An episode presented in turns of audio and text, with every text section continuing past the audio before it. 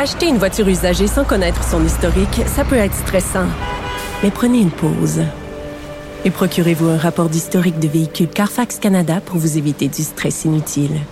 Carfax Canada. Achetez l'esprit tranquille. La Banque Q est reconnue pour faire valoir vos avoirs sans vous les prendre. Mais quand vous pensez à votre premier compte bancaire, tu sais, dans le temps à l'école, vous faisiez vos dépôts avec vos scènes dans la petite enveloppe. Hmm, C'était bien beau. Mais avec le temps, ce vieux compte-là vous a coûté des milliers de dollars en frais, puis vous ne faites pas une scène d'intérêt. Avec la banque Q, vous obtenez des intérêts élevés et aucun frais sur vos services bancaires courants. Autrement dit, ça fait pas mal plus de scènes dans votre enveloppe, ça. Banque Q, faites valoir vos avoirs. Visitez banqueq.ca pour en savoir plus. Richard Martineau. Plongé dans l'actualité avec des observateurs qui pensent à contre-courant. Qu'est-ce qu'a dit Justin Trudeau lorsqu'il est devenu premier ministre du Canada? Il a dit Canada is back. Hein, on est de retour sur la scène internationale en disant le méchant Stephen Harper euh, euh, refusait euh, de faire des alliances avec les autres pays, il n'en faisait qu'à sa tête et tout ça. Et là maintenant, nous sommes de retour sur la scène internationale. Nous allons reprendre contact et lier des liens avec nos partenaires. Et là, qu'est-ce qu'on apprend? Ben, le Canada ne pourra pas payer le financement de 2% du PIB qu'il doit à l'OTAN. Quand on est membre de l'OTAN, on doit payer euh, 2% de notre PIB comme financement. L'OTAN, c'est quoi? Ben, c'est, ce sont un paquet de pays mis ensemble qui, euh, qui se protègent les uns les autres. C'est comme un parapluie. Hein, finalement. Et là, le Canada euh, veut jouir de la protection de l'OTAN, sans payer sa part. C'est-à-dire qu'il y a quelqu'un qui nous tient un parapluie au-dessus de notre tête, puis qui dit, ben, ça te tente-tu de, payer pour une partie du parapluie? Puis on dit non. On paiera pas le 15 pièces qu'on a payé pour le parapluie, mais on veut quand même que tu le tiennes au-dessus de notre tête. Nous allons en parler avec M. Pierre Saint-Cyr, colonel à la retraite et ancien attaché de la défense canadienne en Russie et en Ukraine. Bonjour, M. Saint-Cyr. Bon matin, M. Martineau. Euh, Est-ce que j'ai bien résumé la situation? C'est que c'est pas une dette euh, ou un, un, un montant qu'on doit nécessairement payer à l'OTAN. L'OTAN exige des, de ses membres qu'au moins 2% de son Hmm. budget national qui soit dévoué à la défense nationale. Alors, nous, actuellement, le, le budget fédéral, c'est à peine si on a 1,4 euh, qui est, qui est donné pour la défense. C'est ça, c'est la- pas directement l'OTAN, c'est-à-dire qu'il faut euh, nous autres dire ben la, la, la, la, la défense nationale c'est assez important. Voici, euh, on, on- on finance notre défense et ça va participer justement à la protection de tous les membres de l'OTAN. Et là, ben ça fait longtemps qu'on le dit que euh, la- l'armée canadienne n'est pas suffisamment euh, financée.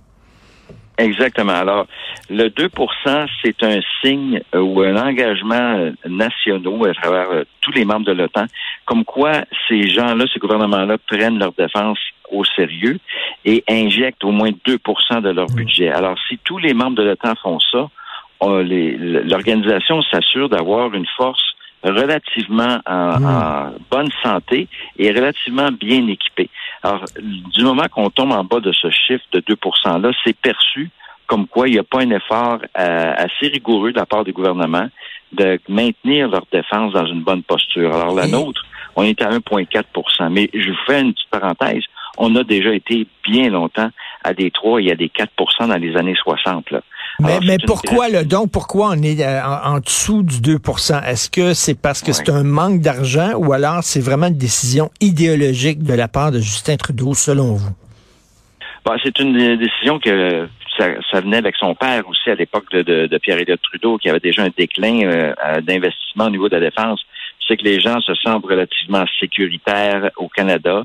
Euh, Il n'y a pas de menace directe chez nous. Il n'y a jamais eu de guerre. Dans l'esprit de, de la, de la société canadienne, on est relativement bien protégé. Donc, pourquoi investir dans une défense quand on a besoin d'argent dans d'autres domaines, la santé, l'éducation et, et tout?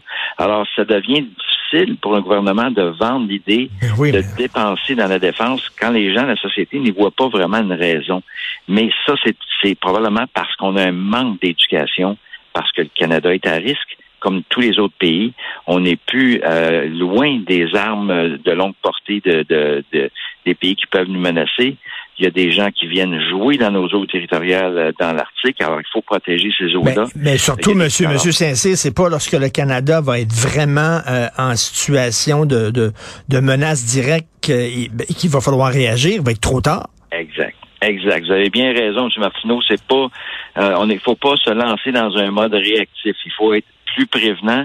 Il faut partir notre défense maintenant pour être en mesure d'être, euh, de mieux contrôler n'importe quelle agression que le Canada pourrait suivre. Parce que, le, puis je vous donne un exemple. Aujourd'hui, on parle d'armes sophistiquées. On sait pas comment aller au Canadian Tower acheter une 22, là. C'est pas ça, là. là, là, il faut vraiment aller les concevoir, ces armes-là, les fabriquer. Ça se fabrique pas du jour au lendemain. C'est des technologies qui sont avancées. Donc, l'achat d'une arme prend des mois, sinon des années. On, voit l'exemple avec le F-35. Alors, il faut pas attendre la dernière minute parce qu'on n'aura pas accès à ces armes-là. Elles ne seront pas disponibles. Il faut les, il faut les, aller les chercher maintenant pour être en mesure d'avoir une bonne posture quand on en aura besoin. Alors, c'est là qu'on est rendu, là. Et l'investissement nécessaire d'aujourd'hui, euh, il faut que le gouvernement Trudeau se prenne au sérieux, puis euh, qu'il le fasse. Sinon, euh, on ne sera pas en mesure de vraiment contribuer, non seulement à la défense canadienne, mais aussi comme partenaire de l'OTAN. Ben c'est ça. Les Américains sont pas très contents. Le Pentagone reproche justement à Ottawa de ne pas avoir modernisé son appareil militaire. Oui, oui, oui, c'est des reproches qu'on va subir. Est-ce que je peux vous dire que ça fait l'affaire des Américains de nous dire ça parce qu'ils deviennent la seule organisation valable vraiment chez qui on peut aller acheter. Mmh. Alors, c'est, faut pas oublier hein, que ces gens-là euh, veulent vendre aussi leurs armes. Ben c'est ça. Et donc ils sont jugés partis quand ils disent ça là. Exact. Oui, oui, c'est ça. Mais il y a une chose que je veux vous dire quand, même, parce que quand on parle de la contribution de l'OTAN, le, Canada a contribué d'une autre façon à l'OTAN. Euh, moi, j'ai, je me souviens des années de l'Afghanistan où le Canada a perdu en prorata, là, en pourcentage. C'est le pays qui a souffert le plus de pertes militaires euh, en Afghanistan. C'est-à-dire que mmh. nos soldats canadiens, par leur professionnalisme, ont vraiment agi, ont vraiment rempli leur mission, puis ils se sont mis à risque pour l'organisation. Alors, l'organisation peut peut-être nous dire, oh, on n'a peut-être pas le 2 mais d'un autre côté, ils ont une dette morale envers nous. J'ai l'autre chose, c'est qu'au sein de l'OTAN, le Canada a quand même participé à la, formation de 34 000 soldats ukrainiens avant le début de la guerre. Donc, le Canada a un hmm. sens de participation que si on se fie strictement qu'aux 2% on est un petit peu aveuglé. Là. Il faut regarder aussi dans l'ensemble. Mais j'en conçois aujourd'hui, M. Martineau, il est grand temps que le gouvernement du Canada investisse plus sérieusement et plus profondément au sein des forces armées canadiennes pour protéger le Canada et protéger la société. L'idée qu'on a, c'est qu'on a un équipement militaire désuet. Euh, est-ce que c'est vrai, ça? Vieillot. On a une oui, oui, oui. On a un équipement militaire qui, qui nécessite de, de, grandes transformations. Et puis c'est pas, euh, ce sont des, des, des équipements qu'on a achetés dans il y a plusieurs années, dépendant de quoi on parle, mais qui ont aussi euh, le fardeau du temps sur, sur ces équipements-là, qui doivent être régénérés. Et euh, c'est, on est rendu là, mais c'est des coûts ben, énormes, énormes, énormes pour changer. Ne serait-ce que les F-18, on parle de milliards, on parle de nouveaux navires, on parle encore de milliards, on parle de, de, de, véhicules blindés, des véhicules de transport de troupes, d'artillerie au sein de l'armée canadienne, l'armée de terre. C'est encore des sommes faramineuses. Alors, euh, on en est rendu là, on est rendu à, ce point-là, euh, changer la garde-robe. Vous savez, on a une culture de, de l'armée ici comme étant presque des scouts. Moi, je me souviens, lorsqu'on va au cinéma, des fois, il y a de la publicité pour les forces armées canadiennes. Je me souviens quand j'étais jeune, si la vie vous intéresse, there's no life like it. Et on voyait euh, les militaires en train de creuser des puits, en train de donner à manger à de jeunes enfants. Puis là, c'était presque un organisme humanitaire. On a de la misère à se rendre rendre compte que ben, une armée, c'est aussi, je veux dire, c'est offensif aussi, là. Oui, oui, effectivement. Alors, c'est les, euh, c'est une euh, l'armée, c'est l'outil du gouvernement pour défendre l'intégrité territoriale canadienne. Ben oui. Et puis cette intégrité-là, elle n'est pas seulement menacée euh, quand on frappe à nos portes. Là. Elle, elle est menacée à distance. Alors des, des, des, conflits comme on a actuellement en Ukraine, le Canada doit se doit d'intervenir en aidant les Ukrainiens parce que si on n'arrête pas la menace là-bas, éventuellement, elle va se transformer, puis elle va, atteindre nos, nos côtes. Donc, il faut agir à distance. Alors, l'armée est là pour projeter cette force-là à l'extérieur du pays. Mmh.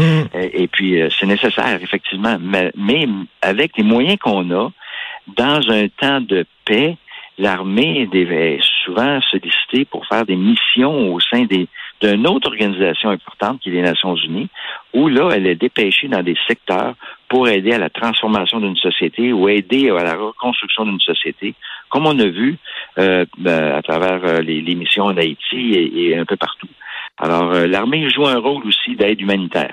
Donc, on, mais on a une vision très naïve de l'armée. Là. On aime l'armée, mais faut pas qu'elle soit trop agressive, faut pas qu'elle soit trop musclée, faut qu'elle soit, faut qu'elle, c'est ça, faut qu'elle creuse des Oh, oui. puits dans les pays du tiers monde. Ça, c'est le fun.